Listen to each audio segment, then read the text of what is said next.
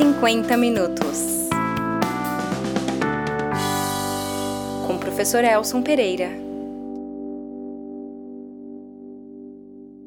Olá, eu sou o professor Elson Pereira e esse é o nosso 24 episódio do podcast 50 minutos. Hoje a tônica do nosso episódio quem dá é o poeta Cruz de Souza. Quem florestas e mares for rasgando, e entre raios, pedradas e metralhas, ficou gemendo, mas fico sonhando. Nosso assunto de hoje é um assunto muito importante para a cidade e que, é, caso nós não consigamos reverter essa ação da prefeitura, a cidade talvez terá uma das perdas é, do ponto de vista do patrimônio histórico, maiores da história, talvez no mesmo nível da perda do Miramar ou da perda da relação da cidade com o mar, com o cais é, da liberdade, que foi perdido como um aterro. É, na verdade, é, um projeto da prefeitura, que a licitação, o edital de licitação está aberto, que se chama de revitalização da, Praça 15 e arredores.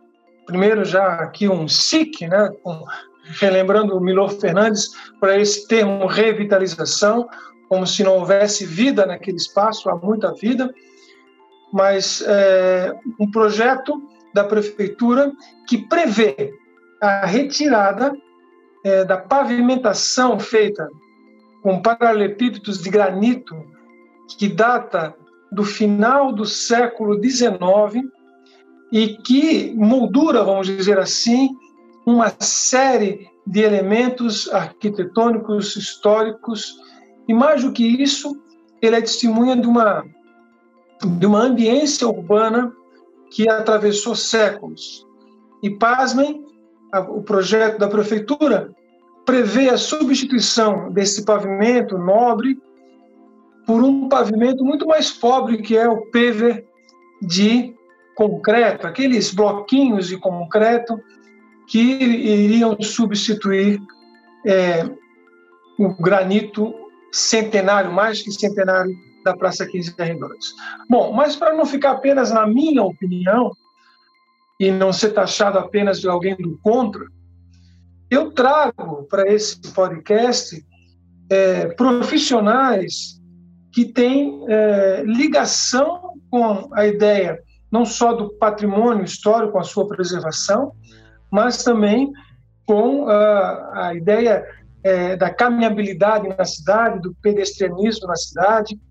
Então, eu estou na companhia hoje da arquiteta Bettina Adams, na companhia do arquiteto é, Gustavo Andrade Neto e do químico é, que é funcionário da Fundação Catarinense de Cultura, o Tiago Guimarães, para debater esta é, é, esse tema. Começando pela Betina, que dê o seu olá sobre essa temática, já fazendo uma breve introdução. Betina, muito obrigado por ter respondido positivamente ao nosso convite. Ai, Elson, é um imenso prazer é, estar aqui conversando com vocês.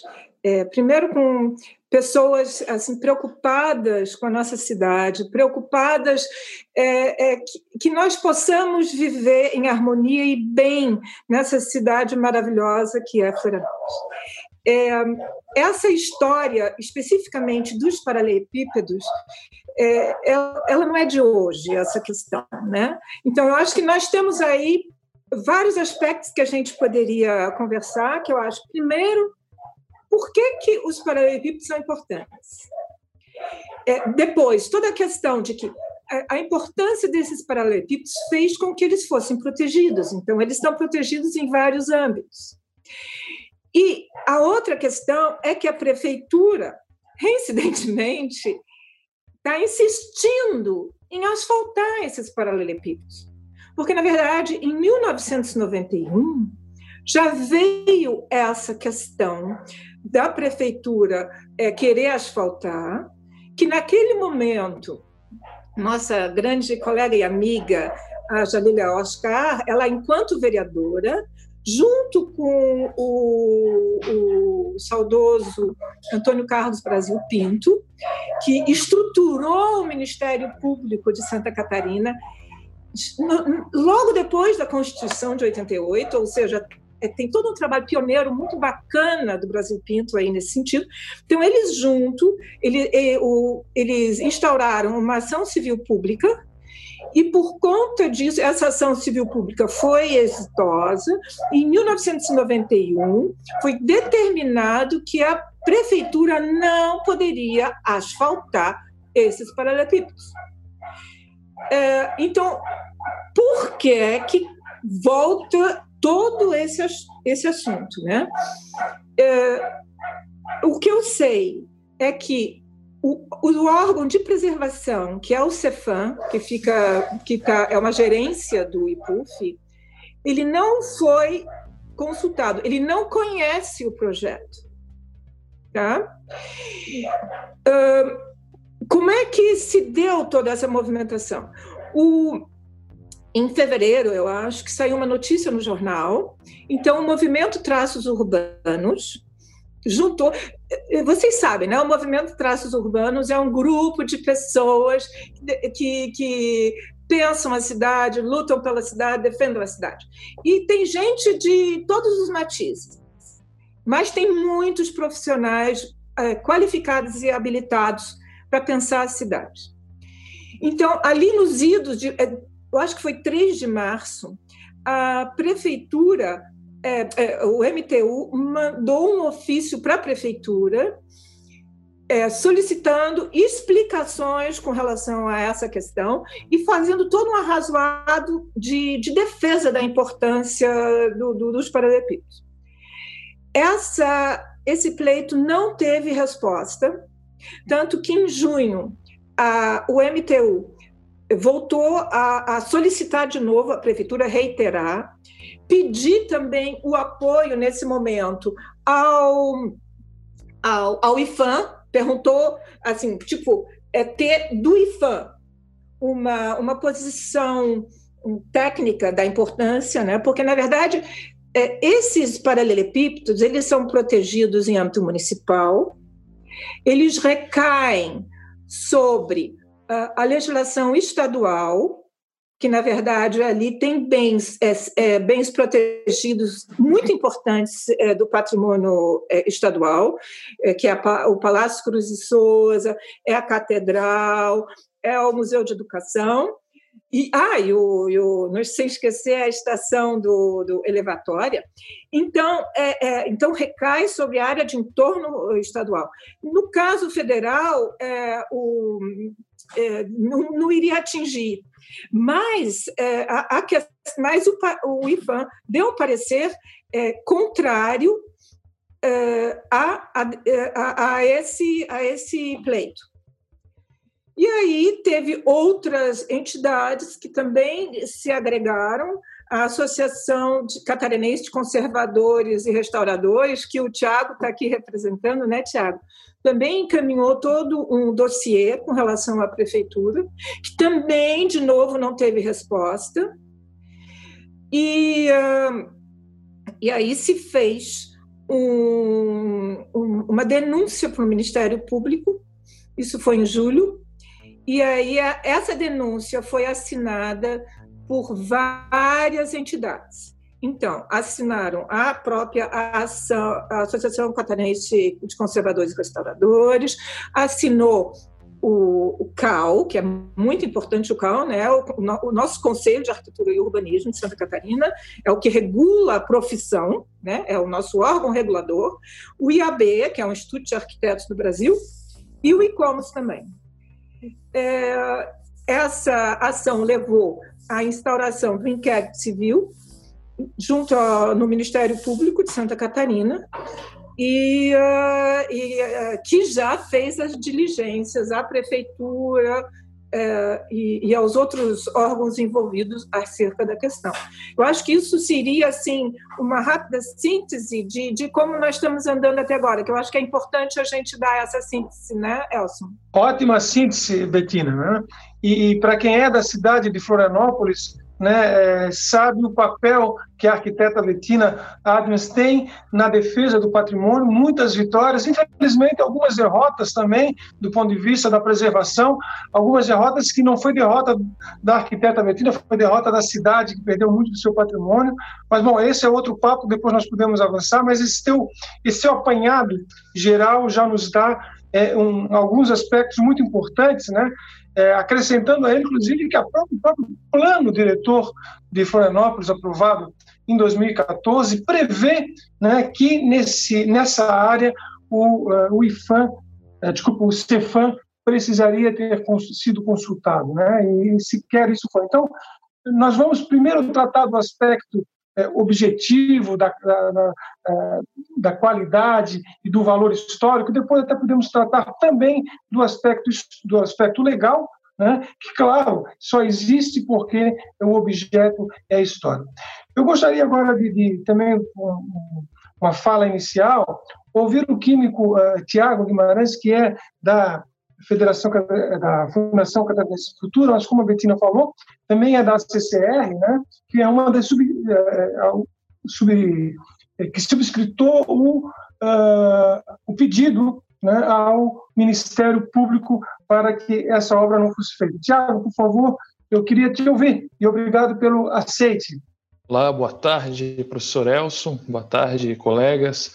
É uma enorme satisfação aqui estar é, participando desse debate tão rico com grandes profissionais aí, o professor Elcio da área da engenharia, né, sempre, a Betina Gustavo da área da, da, arquitetura, e a Associação Catarinense de Conservadores e Restauradores, né, então é uma grande parceira, uma entidade de classe aí, que congrega profissionais na área de conservação e restauro, ciências da conservação e outras profissões afins com a preservação do patrimônio cultural. É, e é uma das uh, propulsoras aí nesse movimento, né, da preservação, então, dessa área no centro de Florianópolis. É começar numa fala inicial, Elson, como tu já bem disse, ninguém aqui é contra, né, é, projetos e propostas de conservação e restauro, muito pelo contrário, nós somos totalmente favoráveis, desde que é, se ouvindo uh, técnicos, a literatura específica, a ciência né, e a prática da conservação e restauro. Há 10 anos eu venho trabalhando aí em alguns projetos de conservação e restauro na área de ciências de materiais, auxiliando conservadores e restauradores, e tenho visto que projetos feitos às pressas, projetos sem ouvir uh, profissionais adequados, eles acabam fracassando, seja no meio da sua execução ou seja a curto prazo. Vejamos, é, além do próprio patrimônio cultural que precisa ser preservado, também é, eu vejo do ponto de vista é, das finanças públicas um erro, porque qual é o impacto que vai ter essa, essa intervenção a médio prazo? Quem garante que não vai ter problemas nessa intervenção daqui a dois, três anos e precise novamente ser mexido uh, nesse local? Veja, eles querem trocar uh, um, um, paralelepípedo que é feito de um material granítico que tem, possui uma grande dureza, permeabilidade, duração aí com o passar do tempo, onde as edificações ao redor são edificações também do, do século passado, do século retrasado. Então, num primeiro momento, podemos aqui é, aventar que pode sim ocorrer problemas, danos materiais. Por quê? Porque colocando um material aí do século XX, meados do século XX, nós vamos ter problemas, então, e um material né, feito de cimento, cimentício, que possui uma grande é, dureza, pouca, pouca resistência a fissuras, é um material que vai dar manutenção vai dar uma manutenção constante. Além disso, com uma densidade diferente, com uma compatibilidade diferente, quem que vai garantir que não vai ter problemas de infiltração nesses bens tombados que a Betina apresentou agora?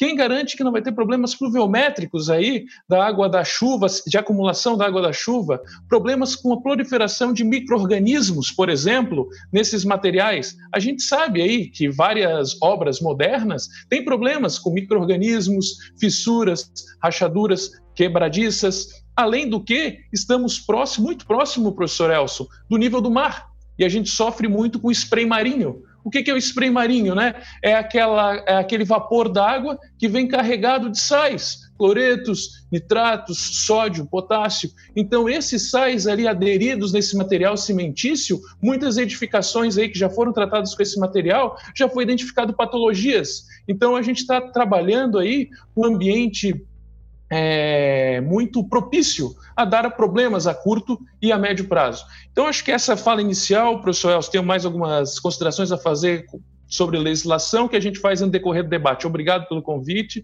e uma saudação aos colegas mais uma vez. Obrigado, Tiago. Com certeza falaremos da questão legal também, mas antes eu gostaria de ouvir o, o, o arquiteto Gustavo Andrade, porque o, o Gustavo ele é um dos defensores né, da, da caminhabilidade em áreas urbanas, né? e uma das justificativas para que o projeto seja implantado, ou seja, que seja substituído os paralelepípedos por pavers, seria que ele melhoraria a caminhabilidade e melhoraria a acessibilidade somente aos cadeirantes. Eu queria te ouvir sobre isso, já te agradecendo Sei que tu não estás na cidade e mesmo assim tu aceitasse esse, esse nosso convite. Obrigado, Gustavo. Eu queria te ouvir. É, bom, olá a todos, aos ouvintes. É, primeiro de tudo, eu gostaria de agradecer o convite do Elson a, e a companhia dos colegas, a Betina e o Tiago. É um prazer estar aqui. Mais do que um prazer, é necessário estar aqui para defender o patrimônio de Florianópolis e como o Elson comentou, eu me sinto especialmente relacionado a esse tema da, do projeto que prevê a, substitui, a substituição do pavimento né, é, dos paralelepípedos do centro-leste. Eu me sinto muito relacionado por causa justamente da minha militância pedestre aqui em Florianópolis, né? Ah, junto com o movimento ciclista e outros, outras iniciativas de pedestre, a gente tem discutido muito a função do pedestre na cidade e a gente tem notado algumas posições uh, a favor do projeto apresentado da prefeitura, como se ele supostamente priorizasse o pedestre. E eu acho que esse, esse, discurso ele é uma retórica, na verdade, que em muitos aspectos é equivocada, ou no mínimo é falsa e rasa eu vou querer, eu vou aproveitar então a oportunidade para poder trazer algum, algumas reflexões e informações. Eu acho que é muito importante que a gente esteja aqui com técnicos da área é, de patrimônio, de planejamento urbano, desenho urbano é, e de materiais para tratar desse projeto, porque eu tenho notado muita desinformação. Então vamos lá. Uh, primeiro, é possível fazer um bom projeto urbano que priorize o pedestre e mantenha o calçamento original. E essa eu não tenho dúvida que é a melhor solução. Né? Ou seja, aquele material está desde da, do final do século XIX, ah, os paralelepípedos graníticos marcam não só Florianópolis, como boa parte da história das cidades brasileiras, né? Naquele caso especificamente, especificamente do Centro-Leste, é, é importante lembrar que ali existia uma pedreira, aquele bairro, inclusive, foi conhecido como bairro da Pedreira. Gostaria que o Elson comentasse um pouco, eu sei que ele gosta de levar os alunos dele da disciplina de planejamento urbano, da geografia da UFSC, para conhecer o centro da cidade. E uma das histórias mais interessantes é justamente ali a existência de uma pedreira, ou seja, mais do que qualquer outro lugar da cidade, o Centro-Leste tem intrinsecamente ligado à sua história, ao seu desenvolvimento, a pedra, né, que tá, está presente até hoje, né, foi mantida como a arquiteta Bettina bem lembrou, é, por luta e defesa de alguns, foi mantida, porque não é a primeira vez que se tenta retirar o calçamento de pedra do local, mas felizmente a memória da cidade é sentida nos pés dos seus pedestres quando circulam ali até hoje. Né? Uh, por outro lado, uh, é claro que a situação atual do, dos paralelepípedos ela não é a ideal.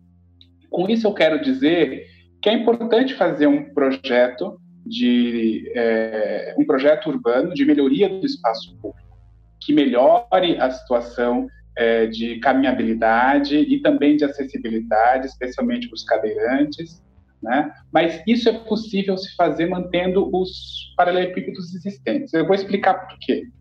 Uh, uma das principais questões uh, de promoção da caminhabilidade, promoção da cidade para o pedestre, passa por alinhar né, o pavimento das ruas com as calçadas.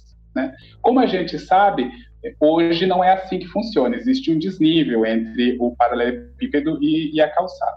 O projeto que a prefeitura apresentou e que propõe jogar fora os paralelepípedos e colocar os pavers de concreto, ele alinha com a calçada e a rua, o leito carroçável.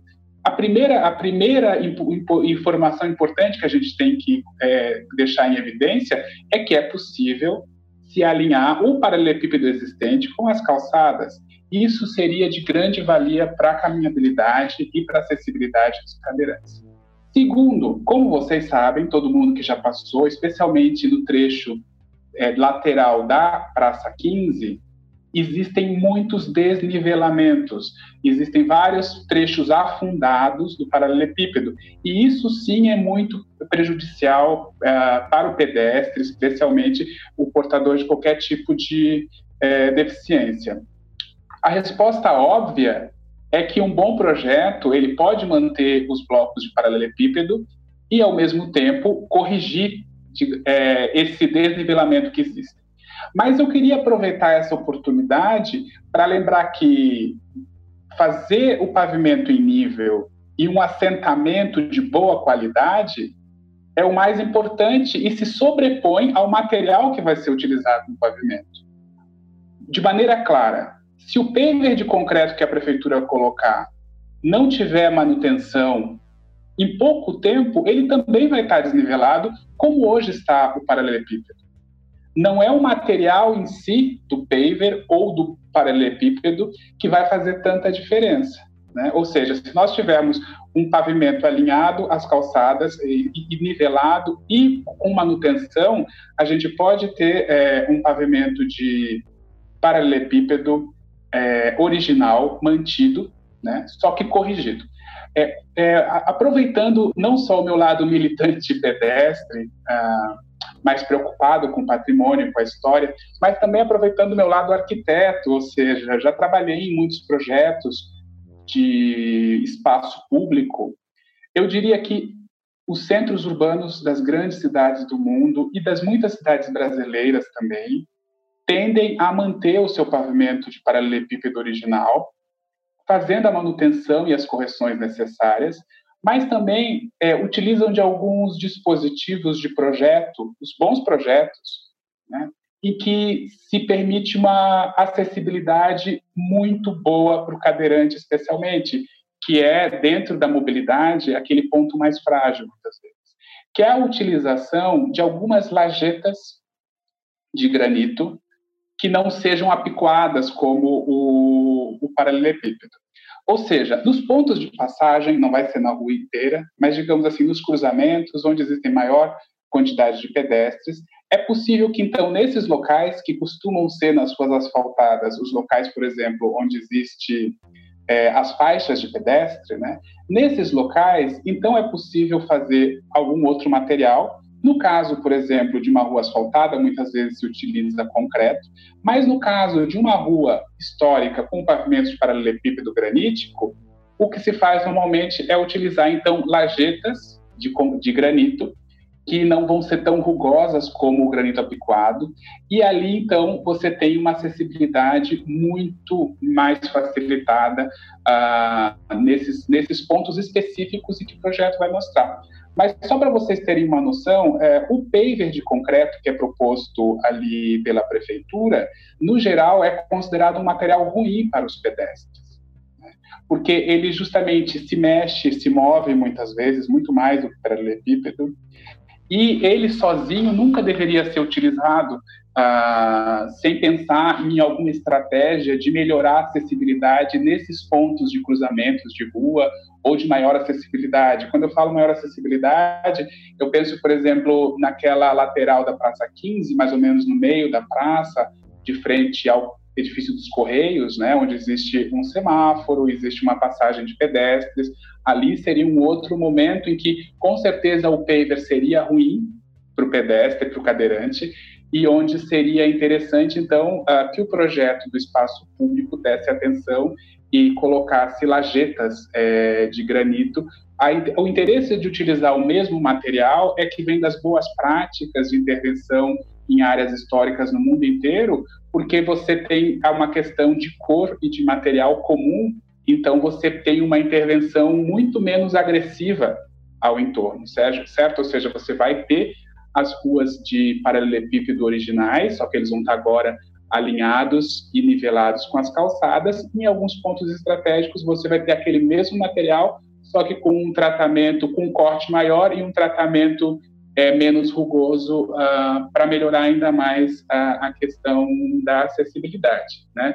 Com isso, é, agradeço a oportunidade de estar dizendo isso aqui nesse podcast, porque eu tenho lido muita desinformação nas redes sociais, muitas vezes de pessoas defendendo uh, o paver, o bloco de concreto, como uma situação superior e, e melhor para o pedestre, para o cadeirante, quando não é verdade, né? E principalmente a gente tem que ter bons projetos, consultando, digamos assim, os profissionais e as boas práticas de intervenção no patrimônio, e a gente com certeza vai conseguir manter a, a história de Florianópolis é, é, no sentida nos pés dos seus pedestres quando passarem por ali, que há mais de um século caminham por pedras num bairro que era uma pedreira.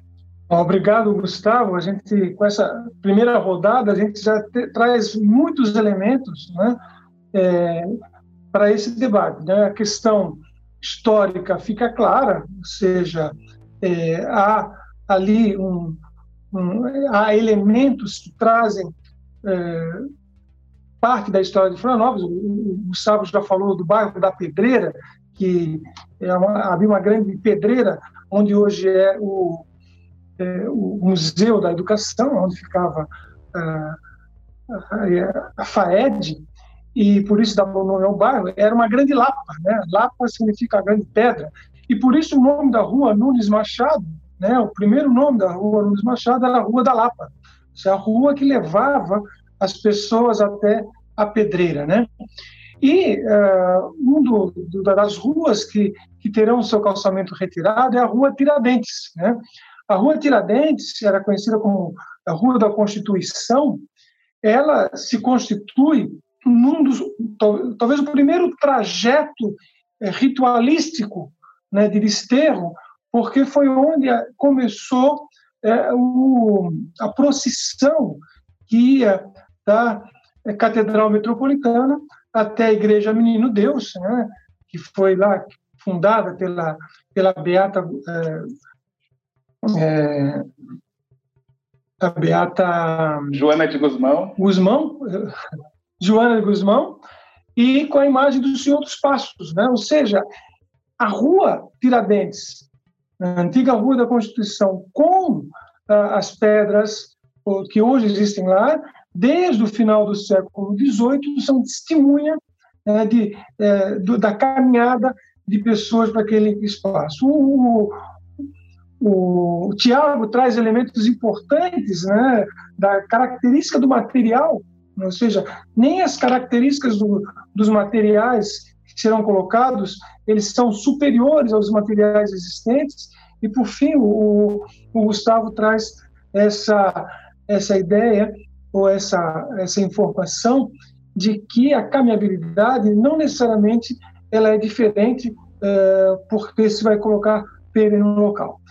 Uh, a segunda rodada agora, de que a gente pudesse falar, é, a arquiteta Betina já falou é, do órgão estadual que, se que não foi consultado sobre o projeto, mas que o órgão federal né, se manifestou, mesmo que fosse de forma consultiva, mas a gente sabe também que através de uma resposta de uma, uma demanda feita é, na, na ouvidoria da prefeitura, o CEFAM, que é o órgão municipal, é, fala um parágrafo muito curto né? A gente sabe todas as dificuldades que se tem de dentro é, de um órgão que é, de ser contrário a uma ação é, da entidade que ele está vinculado, mas o Cefam fala o seguinte: o Cefam compreende e compartilha com os restantes órgãos envolvidos sobre a necessidade de requalificação e melhoria das condições de caminhabilidade da região e de valorização da paisagem urbana e do patrimônio histórico-cultural ali existente. Alinhado, diz o documento, com a permanência dos paralelepípedos e dos meios fios existentes, em pedra, eh, de granito, visto que se tratam de, de componentes mais do que centenários da paisagem urbana local, duráveis, que se encontram disponíveis e que ainda hoje marcam a identidade daquele núcleo fundador da cidade. Portanto, o órgão né, que existe para defender o patrimônio histórico municipal, ele se coloca claramente né, contra esse, essa ação do Poder Executivo. É, então, é, é o, o, Betina, é, não existe em outros lugares do mundo soluções é, para isso sem que se, é, a, se, se cause crime contra o patrimônio histórico? Você que é uma referência para nós. Pois é, o Elson, é, eu estava pensando ainda enquanto o Gustavo estava falando, que na verdade em outros centros urbanos, internacionais inclusive, está havendo a retirada das camadas asfálticas. Está tendo todo um trabalho com relação a isso. Então, na verdade, a prefeitura ela está, é, vamos dizer, na contramão das boas práticas, né? Quer dizer, sem falar que está sendo está cometendo uma ilegalidade, que está tá avançando, quer dizer, que não está considerando seus próprios órgãos de preservação, que não está ouvindo a comunidade, né, a, a, comunidade florianopolitana. Quer dizer, sem falar em tudo isso, ela está indo na contramão de todo um processo que está acontecendo. E, e, eu também, é, quer dizer, é importante re, reforçar que, na verdade, o granito é um material muito nobre. E, e quando você fala numa, é, numa lajeta de, de granito, você está realmente colocando um material nobre, que provavelmente todos os materiais precisam de manutenção, mas os materiais nobres, eles têm uma resistência, uma durabilidade muito, muito maior. Né? Então, eu acho que tem, tem essa questão também. Eu acabei esquecendo de mencionar que no Conselho Estadual de Cultura, esse assunto foi levado ao Conselho Estadual de Cultura é, na reunião passada, na terça, não retrasada, e que na terça passada, é, quer dizer, onde, o, onde os conselheiros falaram que realmente a importância do centro histórico é, de Florianópolis é inquestionável, a gente pode até falar nisso também, porque eu acho que isso é bacana da gente falar sobre a importância do, de Florianópolis para o Brasil e para o mundo, eu acho que isso vale também. Mas, é, e, e que então ele chamou na última reunião passada pessoas para, para, para, vamos dizer, para esclarecer o debate. Né? Então, foi chamada a CCR, na, na pessoa da sua presidente, a Suzane, foi chamada a Marina Canhas, que foi a pessoa que dentro do IFAM, fez esse parecer, e foi chamado também o arquiteto Huilapa, que estava ali, quer dizer, foi chamado o Cefam, e aí quem foi é, representando o Cefam foi o arquiteto Huilapa. E, ah, e a Silvia Lenze, né, como representando o movimento Traços Urbanos. Então, foi um debate muito claro, esclarecedor, e que realmente mostrou da necessidade de, de, de, de, de, de vamos dizer, reforçar isso, até porque o edital de licitação que estava correndo, ele iria ser aberto ontem. Eu, eu ainda pesquisei no site, é, não, me, é, é, não, não me parece que foi aberto. Né? E, a, e, o, e a solicitação do Afrânio foi no sentido de cancelamento do edital até que o Ministério Público, vamos dizer, desse uma é, decisão final com relação a isso. E a decisão e o processo do Ministério Público pode demorar até um ano, porque isso também está escrito na diligência do próprio Ministério, né, que tem um prazo de um ano para, vamos dizer, para que tramite todas essas questões. Então, na verdade, seria muito importante também termos da prefeitura um, oficialmente né, um, um, posicionamento de como é que está essa questão. Né? Sim, é, é, importante dizer que essa semana né, o vereador Fernando Bopré fez um requerimento é, solicitando a suspensão do edital, tendo em vista essa ação é, civil pública, né, que questiona, que pede maiores informações. E aí, no mínimo, no mínimo, pelo princípio da precaução, né, deveria ser suspenso. Eu ouvindo vocês, eu não consigo é, é, é perceber uma justificativa sequer para o atual projeto. Eu conversei com várias pessoas, eu não consigo entender, mas vamos lá, talvez seja o problema seja comigo. É, o, o, Tiago, eu gostaria de ouvir um pouco sobre a Fundação Catarinense, que é, o Conselho Estadual se reuniu, né? E me parece que não há um parecer né, estadual em relação ao projeto.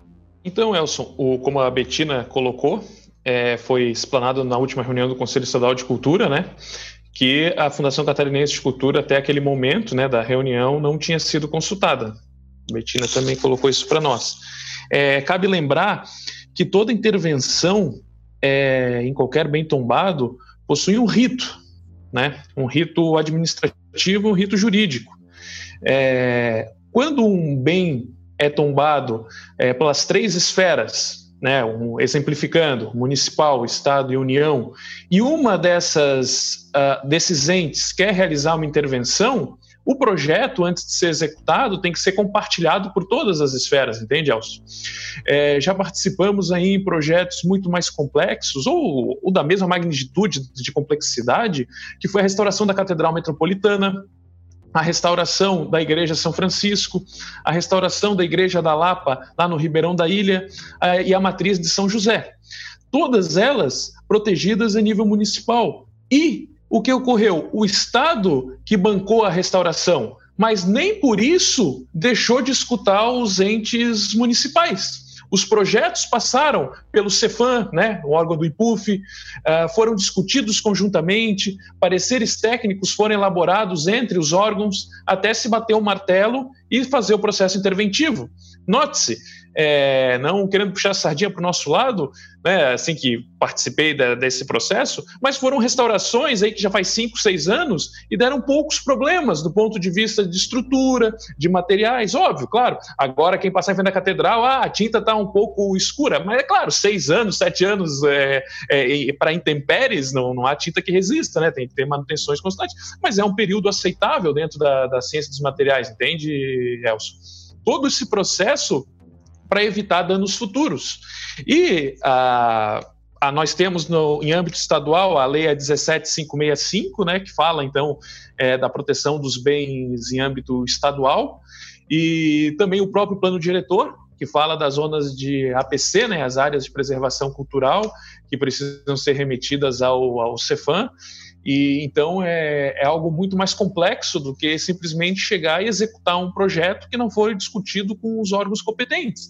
Até é, muitos argumentos que nós escutamos é o seguinte: ah, mas ninguém vai intervir na arquitetura do Museu Cruz e Souza, ninguém vai intervir na arquitetura do, do, do da Catedral Metropolitana.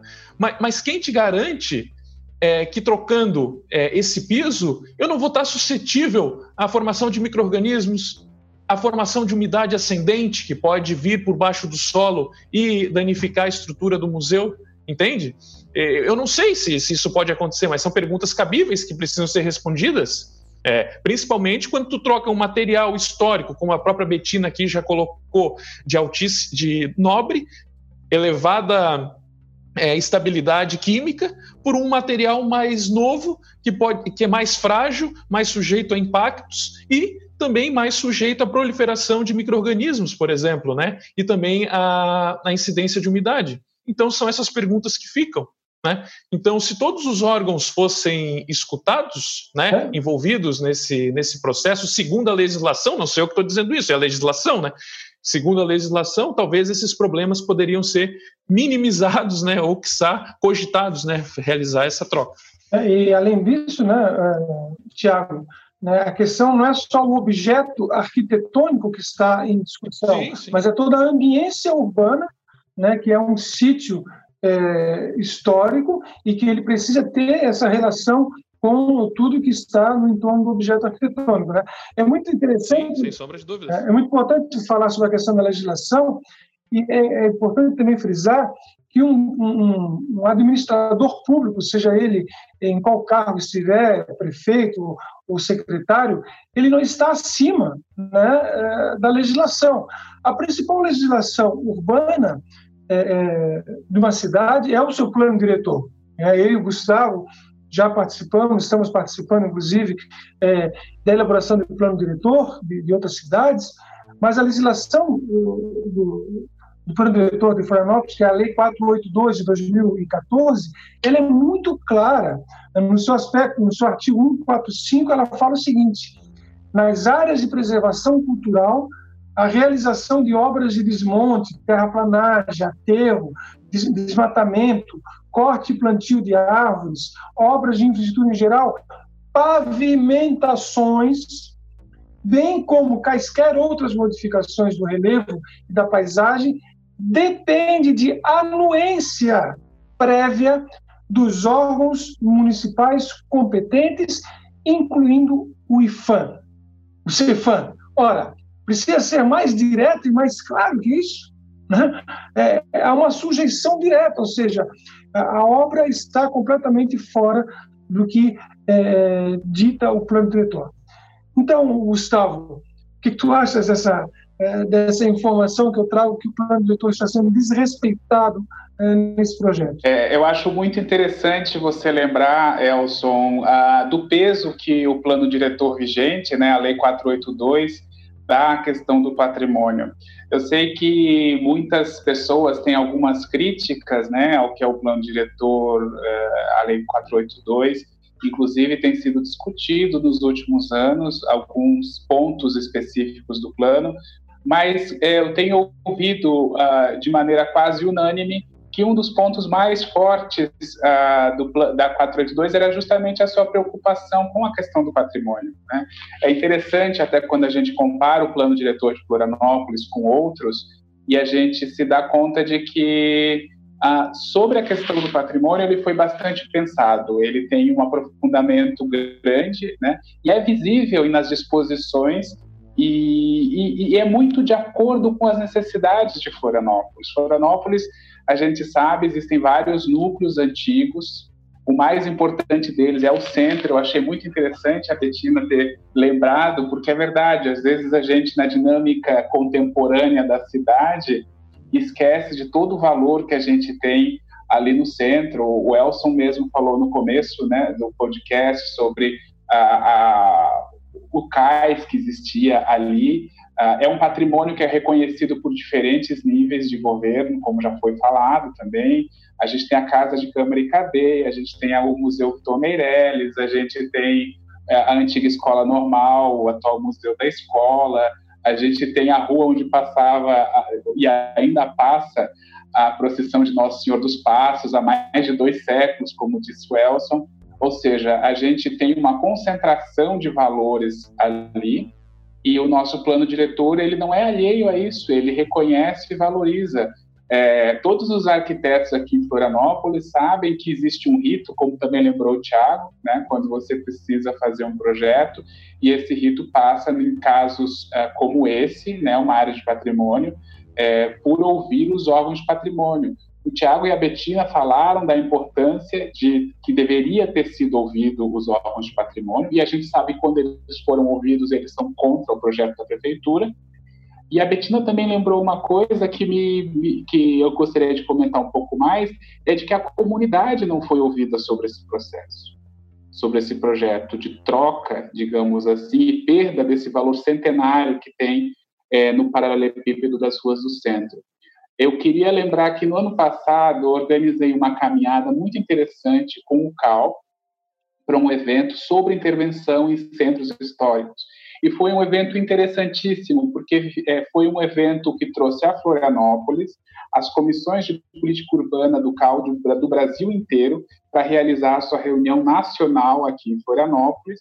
Foi um evento no Centro-Leste, no auditório do Tribunal de Contas, uh, e uma das atividades deste evento foi justamente uma caminhada por aquelas ruas. Todos os membros das câmaras de uh, política urbana do Brasil inteiro ali presentes, da Câmara Nacional de política urbana estavam ali nessa caminhada e viram esses valores e que está muito presente no seu pavimento.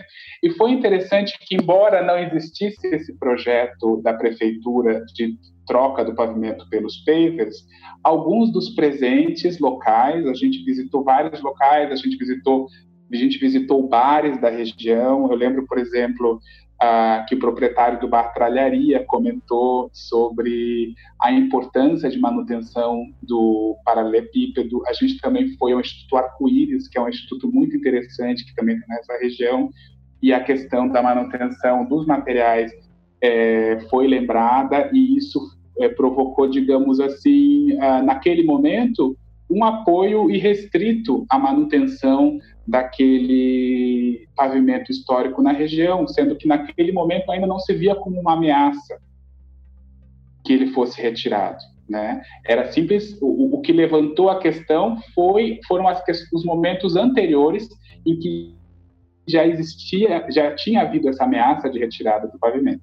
E é muito interessante pensar que, por alguma razão, a prefeitura tem toda essa pressa de final de mandato, querer a todo custo e a toque de caixa assinar uma ordem de serviço, mas é bom lembrar que um bom projeto de espaço público, especialmente, ele não só precisa passar pelo, pelos órgãos de patrimônio, como a Betina e o Tiago bem lembraram, existe um rito para isso, mas é importante também que eles sejam discutidos com a comunidade, com a população.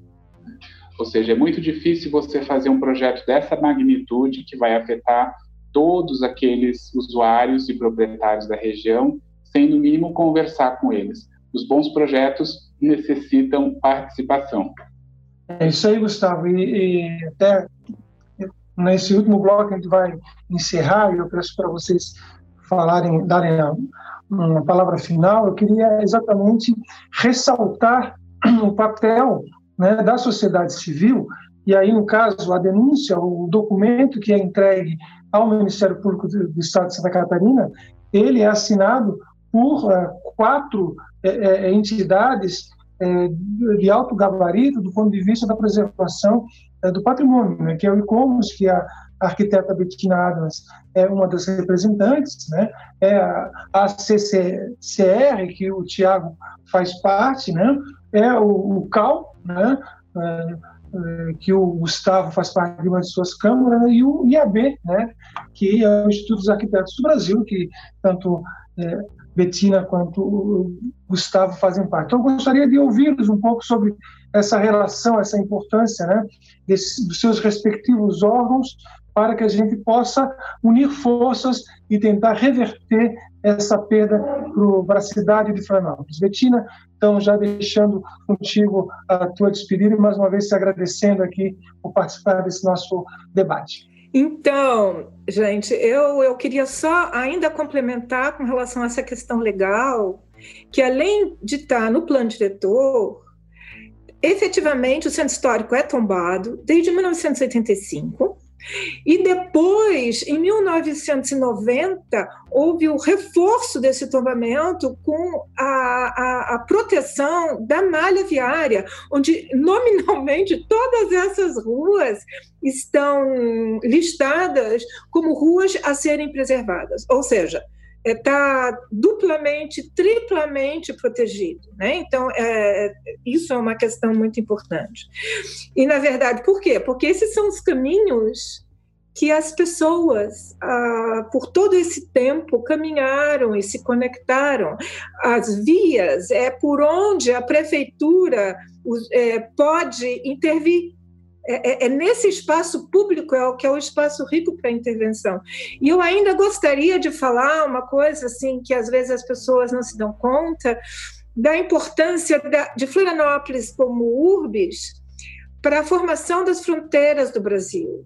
Porque, na verdade, nós estamos, assim, no, no, no sulzinho, da, é, a, a, a, o assentamento quase que mais ao sul da, da, do, do, do, universo português, né, no século XVIII, né, que tenta avançar para além do limite de Tordesilhas, que vai passando aqui de, de Laguna até Belém, e realmente, a partir dessa, vamos dizer, dessa, dessa estratégia política ele de implantar aqui esse sistema é, fortificado, sistema defensivo é, impressionante, porque é um dos maiores do Brasil mesmo, e junto com essa política de imigração dos açorianos, né, tão falada assim, mas que na verdade é, esse, essa estratégia defensiva de ocupação é, fez com que fosse possível ter uma base a partir da qual Portugal estendeu toda a sua a, a expansão territorial. Então, a gente não pode esquecer da importância é, de Florianópolis, de uma certa forma, no, no, no, né, nessa fala histórica da formação territorial do Brasil. E foi uma luta que durou quase que 300 anos. Então, foi uma luta é, é feroz. Assim, é, se você lê, eu andei estudando um pouco sobre isso, é, se você lê os documentos, Portugal em nenhum momento para de lutar para ter essas terras. Tá? E, é, bom, finalizando, o ICOMOS, sim, o ICOMOS é, é o órgão internacional que congrega todos os profissionais e defensores é, na área de preservação, não só profissionais, como entidades, pessoas que, e entidades que se preocupam com preservar, né? sejam eles profissionais, leigos e de todos os matizes possíveis. E, um, e, e, juntos é, é, se consegue estabelecer as, vamos dizer, as grandes diretrizes que têm orientado as políticas, sabe? E certamente a valorização dos centros históricos, a, a valorização da vida dentro dos centros históricos e a, a preservação da diversidade que essa vida traz que abriga esse patrimônio material que abriga um patrimônio imaterial riquíssimo é fundamental. E o centro histórico, digamos, é um ícone nisso aí, né? Onde, é que isso acontece mais e de uma forma mais concentrada e densa aqui no centro histórico? Então, com isso, eu finalizo falando que, na verdade, esse assunto, eu já falei isso antes, não é uma questão de brigar pelas pedras, mas é brigar por algo muito mais profundo, que é nossas memórias, é, as valorizações é, de todos que nos antecederam e a todos que vão nos seguir. Muito obrigada pela oportunidade, Elson. É, eu que agradeço, Betina. Né? Nós precisamos compreender que a cultura traz até o presente né, o patrimônio histórico, a história que está presente no patrimônio. Então, é muito mais do que patrimônio, que já seria a importância por si só, mas é a questão de cultura que está ali representada. Obrigado, estamos juntos nessa, nessa luta, com certeza. Tiago, e o que é a CCR, Tiago? Professor Elson, então, a CCR, a nossa Associação Catarinense de Conservadores e Restauradores, né, presidida hoje pela arquiteta Suzane Alves Araújo, também do trabalhou durante anos no Cefam, né, em uma exímia e experiente profissional na área de patrimônio cultural. É uma instituição que foi criada em 1987 pelo professor Aldo Nunes, né, acho que o professor Elcio deve conhecê-lo, é professor de artes, desenho, e foi para Minas Gerais se especializar, então, no único curso no Brasil, na época, de conservação e restauro de bens culturais. Né? E ele trabalhou na Fundação Catarinense de Cultura durante muito tempo, e quando ele retornou, ele criou na Fundação Catarinense de Cultura o primeiro ateliê de conservação e restauro do estado de Santa Catarina. E quiçá do sul do país. Naquela época ainda não tinha. Né?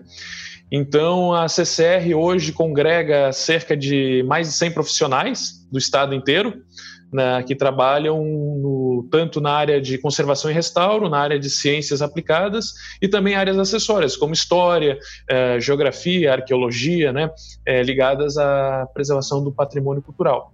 Atualmente, estamos fazendo nesse período de pandemia os seminários online, Estamos indo para o nosso décimo seminário, onde nós convidamos então profissionais que trabalham no Brasil e no resto do mundo para contribuírem né, com esse debate é necessário, né, a gente está vendo aqui que é mais do que necessário, e também estamos trabalhando junto com outras associações uh, no Congresso Nacional para aprovação da regulamentação da profissão de conservação e restauro, né, que hoje nossos colegas aí, infelizmente, não ainda são é, regulamentados.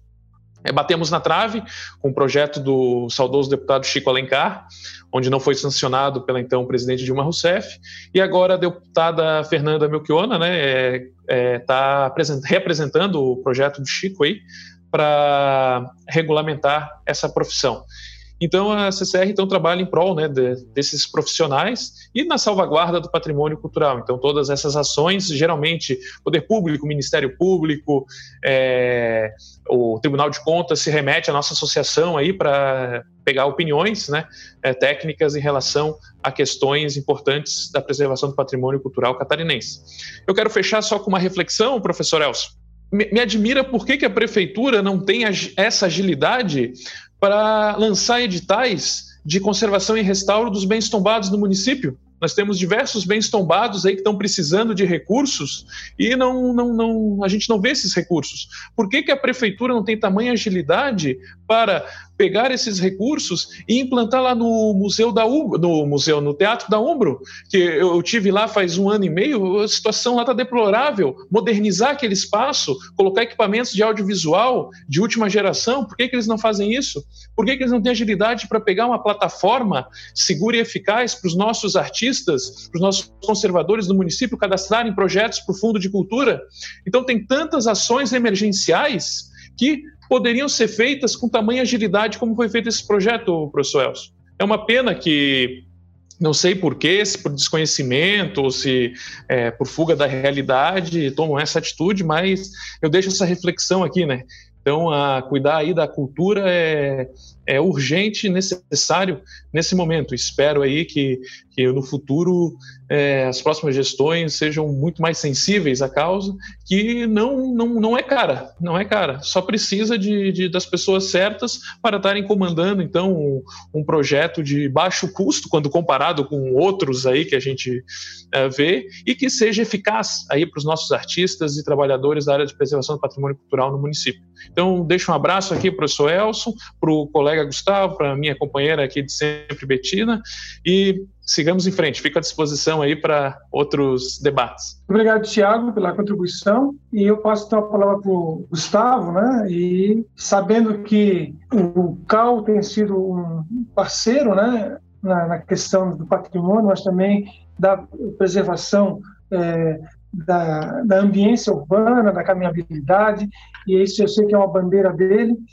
Inclusive, ano passado, ele me desafiou a fazer um, um, um trajeto, e a gente criou o trajeto nos Passos do Senhor dos Passos, que foi exatamente repetir é o primeiro trajeto da procissão é, lá no, é, do final do século XVIII, né? E aí a gente pôde um, nos deparar com uma série de elementos próprios daquele trajeto. Gustavo, muito obrigado mais uma vez aí por estar presente. Obrigado, Elson. Sim, o CAL ele não tem é, se furtado a participar das discussões mais importantes sobre a cidade aqui em Florianópolis e tem atuado a partir de diferentes frentes. Né? O CAL se organiza é, através de comissões e câmaras é, temáticas. Ah, existe uma câmara temática específica sobre patrimônio que discutiu intensamente essa questão ah, e mobilizou muitos dos arquitetos aqui, mas o CAL como um todo é signatário do, do documento, é importante dizer. Ah, mas o tema também tem atraído a atenção de, das suas várias câmaras temáticas, né? Eu, tenho, eu participo da Câmara Temática de Estudos Urbanos, ah, ah, que é uma câmara temática que perspassa, digamos assim, interage com várias questões, né? mas dentro do âmbito da CEPUA, desde o ano passado, como eu comentei, já tem uma, uma atenção bastante focada em relação ao Centro-Leste, promoveu esse evento nacional aqui no Centro-Leste é, sobre intervenções em centros históricos, e juntando aqui o meu lado militante pedestre e arquiteto, é, queria só então reafirmar que é possível sim fazer uma cidade boa para os pedestres, acessível para os cadeirantes e que, ao mesmo tempo, respeite o patrimônio de Florianópolis e mantenha o pavimento das ruas do centro, que estão ali há mais de 100 anos e a gente espera que continuem por muitos séculos mais. Obrigado. Obrigado, Gustavo. Então, a todos e a todas que ficaram até o final desse nosso podcast, essa importante conversa, eu peço que compartilhem o nosso podcast 50 minutos para aumentarmos o número de pessoas envolvidas nesse debate sobre a cidade. Um forte abraço e até a próxima. 50 minutos. Com o professor Elson Pereira.